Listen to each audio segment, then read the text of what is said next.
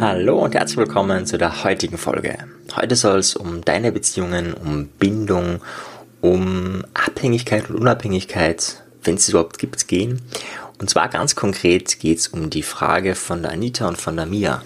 Und zwar haben die zwei, zwei unterschiedliche Sachen gefragt, aber da das so ein großes Thema ist, ähm, packe ich das mal zusammen, um so mal die Grundlagen von, von Bindung näher zu erläutern und dann in einer anderen Folge, in einem weiteren Schritt vielleicht weitere Strategien und Möglichkeiten aufzudecken. Und zwar die Frage ist folgendes, ähm, die Anita wird interessieren, wie kommt es, dass Menschen klammern und was kann man dagegen tun? Gibt es bestimmte Techniken, Methoden, um das Klammern loszulassen?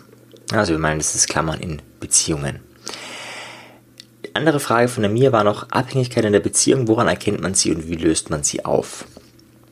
Ja, mit diesen zwei Fragen, die sind für mich sehr nah beieinander, werde ich mal so die Grundlagen von äh, Bindungsforschung äh, heute näher bringen und dann werden wir weiterschauen. Und zwar ist ganz spannend die ähm, Forschung zum Thema Abhängigkeit. Und zwar jetzt nur mal in Gruppen. Da brauchen wir jetzt gar nicht von, von, nicht nur von familiären Beziehungen oder Paarbeziehungen, sondern generell von Menschen untereinander.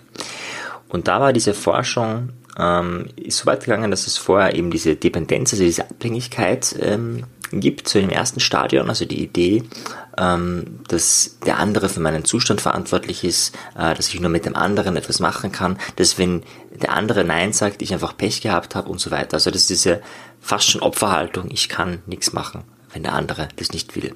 Und viele streben dann zur Richtung Unabhängigkeit. Also, in, also diese, diese Idee, dass ich alles machen kann und alle anderen sind relativ egal, weil das wäre ja Unabhängigkeit. Unabhängig wäre äh, zum Beispiel, wenn ich meinen eigenen Strom produziere, äh, dann bin ich unabhängig von Strom. Ja? Jetzt echte Unabhängigkeit wäre aber auch, wenn ich mir den Stromgenerator selber bauen könnte, selber reparieren könnte und äh, wenn ich jetzt eine ganze Autarkie, eine ganze Unabhängigkeit hernehme, dann müsste ich auch äh, das Wasser äh, mir selber filtern, das Essen selber erzeugen und so weiter und so fort. Da müsste ich alles selber machen. Äh, was bisher, soweit ich weiß, noch niemand geschafft hat auf der Welt, also dass er wirklich alles selber macht. Äh, und zwar, da meine ich jetzt nicht nur, wenn er was zugekauft hat und dann das jetzt gerade im Moment selber macht, sondern wirklich alles selber macht. Und auch diese Idee ist in Gruppen und unter Menschen ähm, interessant, aber sehr unrealistisch. Die Idee, dass ich alles alleine schaffen kann. Und deswegen geht die Forschung so weit zu sagen, äh, der momentan reifste Schritt, momentan kann sich ja vielleicht noch erinnern, ist die Interdependenz. Das heißt, die wechselseitige Abhängigkeit. Ich bin vom anderen abhängig und ich weiß, dass der andere von mir abhängig ist. Ich bin mir beidem bewusst. Das ist jetzt ein großer Unterschied zur normalen Abhängigkeit, ja, weil ich bin mir zwar bewusst, ja, wenn äh, jetzt bleiben wir bei der Wirtschaft, wenn er das nicht liefert, kann ich das nicht produzieren, aber mir ist auch bewusst, er bekommt dann mein Geld nicht. Ja. Also dieses, oder geopolitisch ja auch sehr interessant. Ja, gibt es ja auch äh, viele Dinge, die man sich da anschauen kann, ähm, wo die Frage ist, zum Beispiel Amerika, glaube ich, hat ja so 150 ähm, Militärbasen, also in 150 Ländern, also es sind wahrscheinlich mehr Militärbasen, aber in 150 Ländern der Welt, also mehr, die Hälfte aller Länder haben sie Militärbasen. Und da ist ja vielleicht oft die Frage, warum gerade da? Ja, und äh, gibt es immer strategisch einen sehr klaren Ort, zum Beispiel um Russland und auch um andere Gegenden herum. Und da ist dann so eine, so eine wechselseitige, wie soll man sagen, Abhängigkeit insofern da, dass wenn der eine vorrückt, könnte es zum Krieg kommen, wenn der andere vorrückt, könnte es zum Krieg kommen und da dazwischen ist gerade so dieses Element von, ähm, da passiert nichts. Ne? Ist jetzt nicht die reifste, reifste Form von Interdependenz, ist eher ein schlechtes Beispiel, aber das kann man auf allen Ebenen sehen, in Kleingruppen wie in Großgruppen. So, jetzt wieder zurück äh, zum Thema Beziehungen.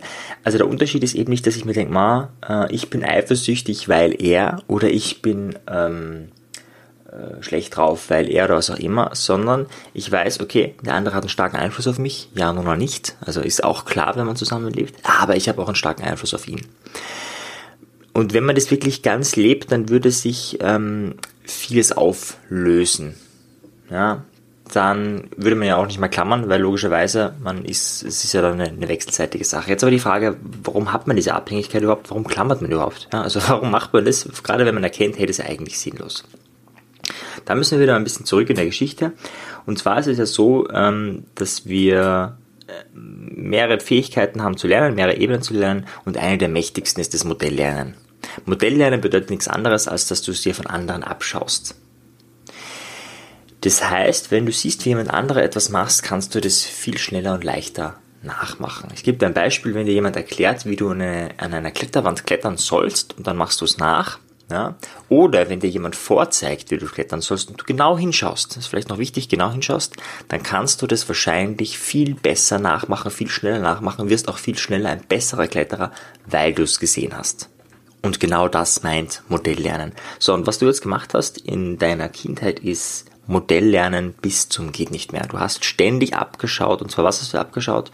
Wie die Menschen in Beziehung zu dir treten. Vater, Mutter, Schwester, ähm, auch so Menschen wie Onkel, Tanten oder äh, Erziehungspersonen, die eingekauft wurden, äh, die da sind. Also vollkommen egal wer, aber die primären Bezugspersonen, also die Menschen, die meistens anwesend waren in den ersten Lebensjahren, da hast du ganz viel dir abgeguckt, wie gehen die mit dir um, ja, und du hast dir auch angeguckt, wie gehen die miteinander um. Also Vater mit der Mutter, Vater mit der Schwester, ähm, wer auch immer, ja, wenn du in Heim groß geworden bist, dann halt die äh, primären Bezugspersonen, wie gehen die untereinander um. Aber du hast ganz stark im Modell gelernt, wie ist, ähm, ja, wie, wie, wie läuft da die Beziehung ab. So, und jetzt ist aber so, in der Kindheit ist es ja tatsächlich so, du bist abhängig. Ja, also wenn du nichts zum Essen kriegst, stirbst du einfach. Ja, da kannst du nicht, kannst du zwar schreien, ja, aber wenn dann keiner kommt, dann stirbst du. Also du hast diese Abhängigkeit im ersten Moment. Das heißt, die ersten Jahre sind ja wahnsinnig fragil. Das ist auch interessant, dass das nur bei uns Menschen zumindest, soweit ich weiß, ist im Tierreich ist es nicht so, dass es noch Jahre braucht, nachdem jemand geboren wurde, bis die Person sich selber auf die Füße stellt. Ja, das geht meistens relativ schnell. Also auch bei den Vögeln, die brauchen nicht viele Jahre im Nest und sitzen da und lassen sich füttern, sondern das geht relativ zackig im Gegensatz zum Menschenleben, äh, dass die äh, in ein selbstbestimmtes Leben kommen. So, und jetzt ist es so, ähm, dass du dort einiges erlebst äh, und da ist natürlich die Frage, ähm, wie entwickelst du dich? Ja, und deswegen möchte ich heute mal so ein Modell der Persönlichkeitsentwicklung anreißen oder näher bringen. Und zwar ist es äh, das psychosoziale Entwicklungsmodell vom Eric Erickson, nicht Milton Erickson, sondern Eric Erickson. Eric Erickson ist ein Schüler von Sigmund Freud, war so ein Psychoanalytiker und hat so dieses ähm, Modell, wie Kinder lernen, wie Kinder sich entwickeln, äh, ein bisschen größer aufgezogen und hat es auf die ganze, auf die ganze Lebensspanne aufgezogen. Ja, in der neuesten Fassung sind es dann neun Stufen, in der ersten Fassung sind es acht Stufen, die so jeder Mensch durchgehen könnte. Und die Idee ist jetzt, ich werde jetzt die einzelnen Stufen so ein bisschen näher bringen, so ein bisschen erklären. Und die Idee ist jetzt, dass du, äh, dass du ein bisschen schaust, wo sind denn deine Wunden? Wo sind deine wunden Punkte? Wo hast du vielleicht nicht das bekommen, was du hättest bekommen sollen? Ja, wo hast du vielleicht beim Modelllernen schlechte Modelle mitbekommen, hast die Entwicklung nicht vollziehen können und deswegen musst du sie jetzt vollziehen. Also das ist so die Idee. Wenn du jetzt ähm, oft Abhängigkeit erlebst, wenn du oft klammerst, ist ein bestimmter Entwicklungsschritt, der schon hätte folgen können, noch nicht erfolgt. Das ist aber ganz normal in unserer Gesellschaft. Also wir sind da leider, ähm, ja, also gibt ganz viele Menschen, das ist eigentlich schon fast normal, aber eigentlich hätte das anders sein können. Ja, meines Erachtens kurzer äh, Seitenhieb, kurze Gesellschaftskritik. Ein Grund ist natürlich auch, dass es ständig Krieg gibt. Ja, also alle äh, paar ähm, Jahrzehnte äh, gibt es irgendwo Krieg und das äh, führt natürlich zu ganz massiven Traumatisierungen, zu gesellschaftlichen Traumatisierungen und davon zehren wir auch jetzt noch. Also auch jetzt kann man sagen, okay, jetzt ist ja schon 70, 80 Jahre her, wobei stimmt auch nicht ganz, wir führen ja genauso Krieg jetzt, nur schicken wir jetzt, äh, exportieren wir halt jetzt die Blauhelme und also in Österreich die Blauhelme und anderes Militär äh, in andere Länder, ja, aber auch die können traumatisiert zurückkommen. Äh, aber natürlich ist nicht mehr die große Masse in Europa. Ähm, zurück zum Beispiel, also diese acht Phasen. Die Idee ist, dass du in jeder Phase etwas lernst. Äh, und wenn du es nicht lernst, ähm, kannst du es natürlich auch immer noch später lernen und natürlich ist es immer wieder neu lernen. Ja, also ist nicht so einmal gelernt, kapiert und man braucht es nie wieder. Man kann sich immer darin verbessern, aber so eine Grundbasis, um die geht's mal. Und zwar im ersten Lebensjahr geht's laut Eric Erickson um Vertrauen versus Misstrauen. Im ersten Lebensjahr bist du vollkommen abhängig. Ja? Du lernst, dass wenn du schreist, kommt die Mutter eben relativ schnell oder eben nicht relativ schnell. Ja, heute wissen wir, äh, je früher äh, eine Bezugsperson, wer es immer auch ist, ganz egal, kommt, desto besser im ersten Lebensjahr. Später ja, kann man das natürlich stückweise verändern, dass man nicht sofort aufspringt, aber gerade im ersten Lebensjahr ist es hochrelevant, äh, dass schnell eine Bezugsperson da ist. Ja, da lernt man eben äh, in dieser Abhängigkeit, kann ich in dieser Welt Vertrauen fassen? Ist es eine Welt, in der es ja, in der man leben kann, in der man äh, überleben kann. Wenn es gut gelingt, ja, dann bin ich wahrscheinlich ein hoffnungsvoller Mensch, dann habe ich so ein Grundvertrauen, manche sagen auch Urvertrauen. Und das wird ganz stark durch die primäre Bezugsperson geleistet. Wenn das nicht so gut gelingt und ich so ein Grundmisstrauen habe, ja, dann kann es sein, dass das ein Mensch ist, der sich später oft zurückzieht, der später vielleicht oft im Streit oder auch immer ähm, schweigt, ähm, sich ja eher mal so auf, auf, auf Abstand ist und grundsätzlich mal auch äh, nicht das Vertrauen hat, sondern vielleicht auch das Negative erwartet. Im zweiten und auch dritten Lebensjahr geht es laut Eric Erickson um Autonomie versus Scham und Zweifel. Und zwar meint er damit jetzt im zweiten, dritten Lebensjahr, da haben die ja schon gekrabbelt, da fangen die an zu gehen, da sind auch schon die ersten Wörter und, und Halbsätze und Sätze da. Und da geht es auch darum, also im ersten Jahr ist ja wenig, also da ist schon viel Eigenes da, aber da ist jetzt wenig, was das Kind so an sich neu gestalten könnte. Ja, ähm, dass es sagt, hey du, ich möchte da drüben diesen Ball haben und nicht diesen, oder dass es selber wohin geht, das ist ja im ersten Lebensjahr noch nicht so präsent. Das heißt, die ersten Autonomiebestrebungen kommen in diesem Zeitalter. Und da ist die Frage, wie reagieren die Eltern? Ja, da geht es jetzt nicht nur um die primäre Bezugsperson, sondern um beide Eltern. Wie reagieren die? darauf, dass das Kind jetzt ein bisschen autonomer wird. Ist auch interessant, wenn man Eltern beobachtet, äh, ist mir aufgefallen, dass manche Eltern wirklich wahnsinnig souverän sind im ersten Jahr, wenn man sich denkt, wow, das sind klasse Eltern. Ähm, und dann im zweiten, dritten Jahr oder spätestens dann auch im vierten fängt es auf einmal an, ähm, nicht mehr so gut zu laufen, ja, wo ähm, die Eltern zu den eigenen Willen aufdrücken. Und auch spannend, meine Hypothese wäre, da liegt die eigene Wunde ja, von, dieser, von diesem Elternteil. Gut, aber bleiben wir bei dem. Da geht es darum, einfach einen eigenen Willen zu entwickeln. Ja, und das Pathologische wäre einfach ein zwanghaftes Verhalten. Ja, in ganz stark pathologischen Sinne wäre das dann sowas wie, äh, dass man, weiß nicht, zwanghaft absperrt mehrmals oder dass man sich zwanghaft wäscht. Aber auch kleinere Zwänge sind damit gemeint, ja, wenn es nicht ganz so schlimm ist, äh, dass man so Zwangsideen hat, also eine, eine, Vorstellung, wie die Welt sein muss oder wie eine Beziehung sein muss. Ja, dass der andere Partner so und so sein muss und wenn er so und so nicht ist, äh, dann geht's mir schlecht. Ja, wäre auch so ein Zwangsgedanke. Ja, dann äh, die dritte Phase, viertes und fünftes Lebensjahr, Initiative versus Schuldgefühl. Da geht es auch ganz stark um die innere Lebendigkeit, ja, dass das eigene Kind von sich aus verschafft, von sich aus was macht. Ja, da ist jetzt auch schon die, die ganze Familie, also auch die Geschwister und vielleicht auch Onkel und Tanten und so weiter äh, mit im Boot. Da geht es darum, dass das Kind auch Entschlusskraft, also nicht nur Willensstärke, sondern auch Entschlusskraft entwickelt und Dinge äh, wirklich umsetzt. Ja, das ist so die Phase, wo Kinder Hemmungen erzeugen können. Also nicht Zwänge, sondern Hemmungen. Ja, so eine Grundhemmung, darf ich jetzt die Person vom anderen Geschlecht ansprechen?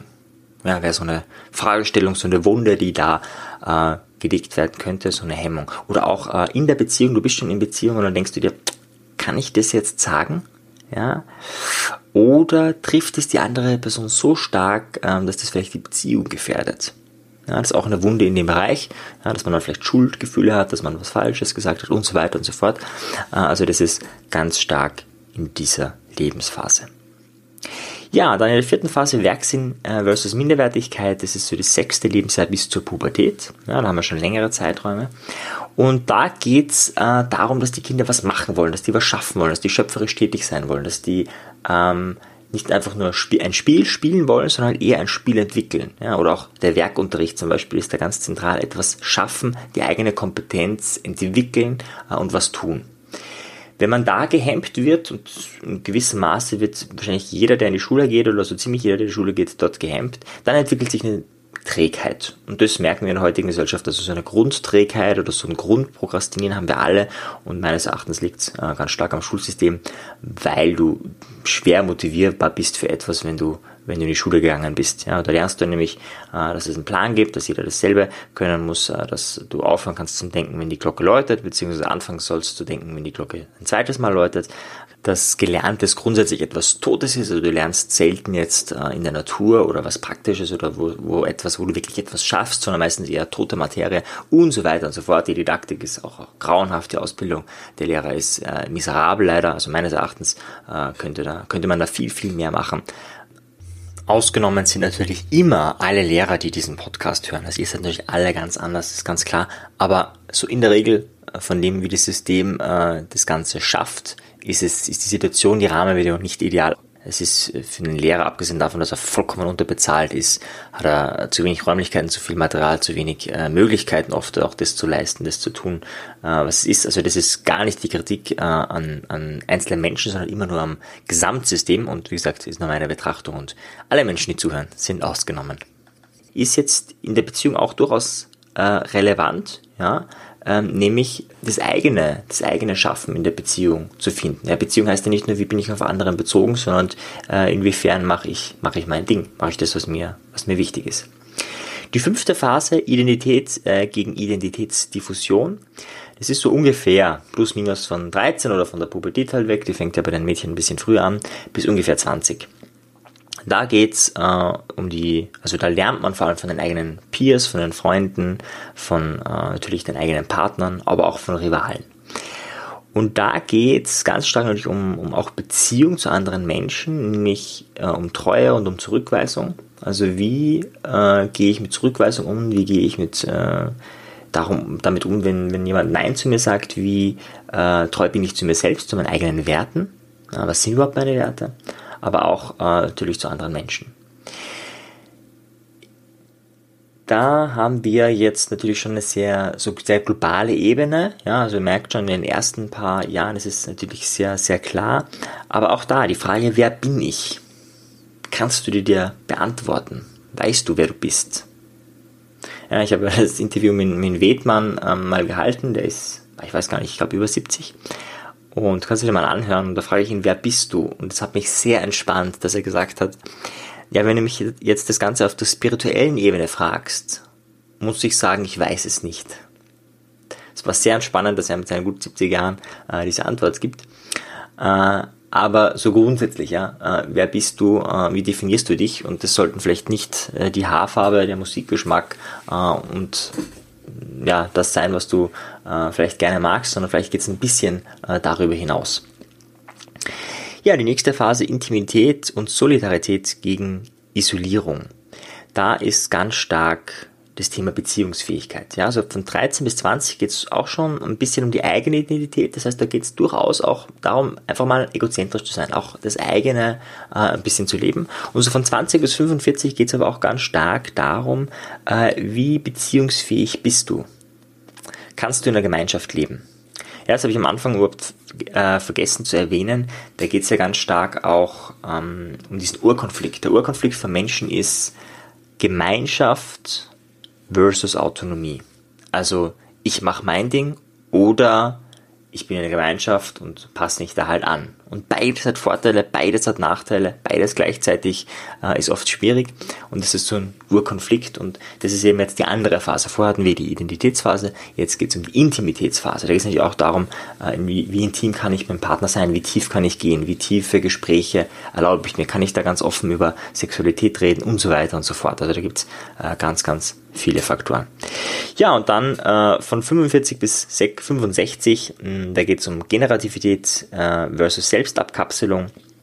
Da geht es ganz stark auch um, ja, wie, ähm, also da ist natürlich dieses Weitergeben äh, ganz stark äh, Thema. Jetzt hast du dein Leben ja schon äh, zu einem gewissen Maße gelebt und da ist die Frage, kannst du das, was du erlebt hast, deine Erfahrungen weitergeben oder bist du irgendwo äh, isoliert, äh, ziehst dich zurück, bist vielleicht von der Welt angepisst oder was auch immer. Ähm, oder eben hast du die Fähigkeit, dass du Fürsorge machen kannst, vielleicht auch sogar bedienungslos lieben kannst äh, gegenüber anderen. Ja, und jetzt ein bisschen schnelleren Durchlauf, wir sind ja schon äh, ziemlich weit. Die letzte Phase, Integrität versus Verzweiflung, ja, das ist so ab 65 Jahren ungefähr, plus minus, kann man so genau nie sagen. Ähm, ja, und da geht es darum, Weisheit zu entwickeln. und nicht unbedingt Hochmut zu entwickeln. Das heißt, ähm, ja, es ist für mich auch ein bisschen schwer, mich da reinzudenken, aber ähm, ich würde mal so beschreiben, das eigene Leben gelebt zu haben, das ist immer die große Voraussetzung, daraus meine eigenen Schlüsse zu ziehen und darum und dadurch dann ganz man selbst zu sein. Äh, auch ein bisschen natürlich die eigenen Begrenzungen, die jetzt schon äh, hochkommen, zu akzeptieren. Ja, das heißt, dass man nicht mehr so fit ist oder was auch immer. Äh, und eben nicht äh, zu verzweifeln, eben nicht zu verzweifeln an der Welt und man sich denkt, hey, die Menschen lernen es nie, sie werden schon wieder einen Krieg führen, ja, gerade schaut es auch äh, nicht so gut aus, was das äh, Wirtschaftssystem angeht und was den Wirtschaftskrieg und, und andere Dinge angeht und äh, keine Ahnung, was auch immer, also, dass man verzweifelt und sich denkt, die Idioten werden es nie schaffen, sondern dass man da eben sich selbst als Gestalter erlebt und diese Weisheit der Welt auch zur Verfügung stellt. Ja, das war jetzt im Schnelldurchlauf ein bisschen äh, das Entwicklungsmodell. Ich wollte es einfach in einer Folge unterbringen. Ähm, ja, wenn du jetzt einfach so zugehört hast mit einem Ohr, hey, wo habe ich denn äh, meine Urwunden? Ist es im Vertrauen oder im Urvertrauen? Ist es in der Autonomie? in der Initiative, das heißt selbst etwas äh, anzufangen, zu entwickeln, auf jemanden zuzugehen, etwas zu tun, ist es im Werksinn, das heißt in darin etwas zu schaffen, schöpferisch tätig zu sein, also ja, schöpferisch tätig zu sein. Ist es bei der Identität, weiß ich gar nicht, wer ich bin und wenn ich nicht weiß, wer ich bin, ja, darum ist die Phase auch vor der Intimität, dann wird es ganz schwer, einen Partner zu finden, der zu mir passt. Das wird nicht möglich sein, auch logisch. Ja. Äh, und dann die nächste Phase eben Intimität da auch die Frage, wie tief kann ich gehen? Wie tief ist für mich das Ganze noch angenehm? Wie tief können die Gespräche sein? Gerade zum Beispiel beim Thema Sexualität, aber das könnten auch eigene Schattenseiten sein, Ängste, kann ich darüber ganz offen reden und so weiter und so fort. Ja, und Generativität und Integrität, da ist die Abkapselung vielleicht äh, jetzt nicht so stark, ja, und das ist natürlich auch ein Unterschied. Jemand in meiner Branche oder ein Lehrer wenn er es gut macht, kann es schon früher weitergeben. Wenn er es gut macht, muss auch nicht sein, nur weil jemand Lehrer ist, heißt das noch lange nicht, dass er ähm, das mit äh, Essenz weitergibt. Es kann auch sein, dass er nur seine Brötchen verdienen will. Äh, aber dann haben das manche Leute schon früher, manche später. Und Integrität ähm, ist natürlich auch immer im, Leben äh, wichtig, aber gerade so ab der Phase ab 65. Ja, und je nachdem, wo du deine Wunden hast, ähm, wird es dann eben schwierig in Beziehungen mit anderen Menschen, weil wenn ein gewisses Vertrauen zu dir selbst fehlt, kannst du auch kein Vertrauen zum anderen entwickeln. Ergo musst du klammern, um äh, dich wohlzufühlen. Umgekehrt, wenn du das Gefühl hast, nicht autonom zu sein, ja, wird es in Beziehungen auch schwierig. Ja, vielleicht äh, ist die Beziehung in Anführungszeichen stabil, labil. Das heißt, dass äh, es zwar eigentlich ganz fragil ist, aber ähm, man sich eben durch das, dass man nicht sagt, dass man sich nicht wehrt und so weiter, halt irgendwie in einer Form von Pseudostabilität bleibt. Initiative, natürlich dasselbe, kann ich die Dinge ansprechen, die ich ansprechen will. Habe ich Schuldgefühle, äh, viele, dann ist auch äh, ein Zeichen dafür, dass in dieser Phase was fehlt und so weiter und so fort. Also da kann man mal schauen, äh, aufgrund dieses Modells, wo habe ich denn meine Wunden äh, das wäre natürlich nur der erste Schritt, aber man erkennt dadurch natürlich, wenn man gerade sich seine eigene Geschichte anschaut, wo liegen meine Wunden, wo liegt mein, ähm, wo liegen die Erfahrungen, die ich noch nicht gemacht habe, um zu einem ganzen, ganzheitlichen Menschen zu werden die Phase, wie es weitergeht, wie kann ich dieses Klammern jetzt auflösen, wie kann ich diese Abhängigkeit jetzt auflösen, ist natürlich noch eine, eine größere Frage. Dazu wird es noch eine eigene Folge mal geben. Aber das mal so als erster Input, als erste Idee, äh, wo man hinschauen kann und vor allem, woher kommt das Ganze. Ja, also dafür bist du nicht nur selbstverantwortlich, das ist halt auch einfach Pech gehabt oder Glück gehabt, aber du bist natürlich nicht verantwortlich für die Karten, die du im Leben bekommst. Durchaus aber dafür verantwortlich, welche Karten du ausspielst und das liegt in deiner Hand. Wenn dir die Folge gefallen hat, dann bewerte sie doch auf iTunes. Wenn du mehr möchtest, dann schau auf meinem persönlichen Telegram-Kanal Selbstbeeinflussung vorbei oder bei einer meiner Webinare, die interaktiv und kostenfrei sind. Diese findest du auf meiner Website, genauso wie das Audioprogramm, welches mit dem Gutscheincode Podcast günstiger zu erwerben ist. Wenn du wirklich Meisterschaft erlangen möchtest oder dir der Podcast einfach zu wenig ist, dann lade ich dich ein zu einem NLP-Seminar von mir persönlich oder zu einer NLP-Ausbildung. Schau einfach mal vorbei auf die Website. Ich freue mich auf dich. Bis bald. Dein Marian. Ciao dir. Tschüss.